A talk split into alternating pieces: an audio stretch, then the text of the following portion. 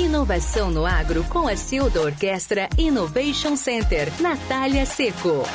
Soja segue em Goiás e está quase no finalzinho. E muitas vezes são as super máquinas que dão aquela mão para o agricultor quando o tempo não ajuda muito. Temos cada vez menos pessoas trabalhando no campo.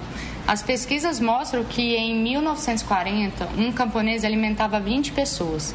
Em 2010, esse número saltou para 150 pessoas. Como isso é possível? Com pás e enxadas, o homem do campo é capaz de produzir alimentos para três pessoas.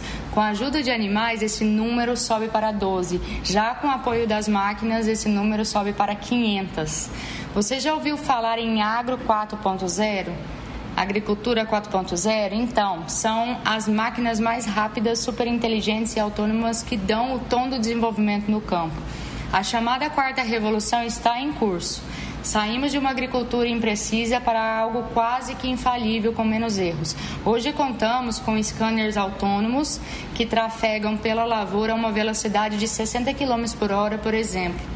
Para produzir mais e com menos, é preciso máquinas mais potentes e mais tecnológicas. Alguns tratores reduzem a quantidade de combustível e manutenção. Semeadeiras trabalham com precisão de 2 centímetros e reduzem o desperdício a quase zero.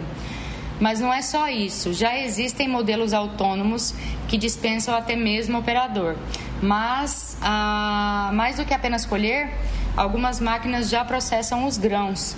Na safra passada, produzimos no país cerca de 242 milhões de toneladas de grãos, com o apoio da tecnologia, a diferença entre os agricultores 4.0 e os convencionais só tende a aumentar e é esse o ponto-chave de quem vai se manter na frente ou não.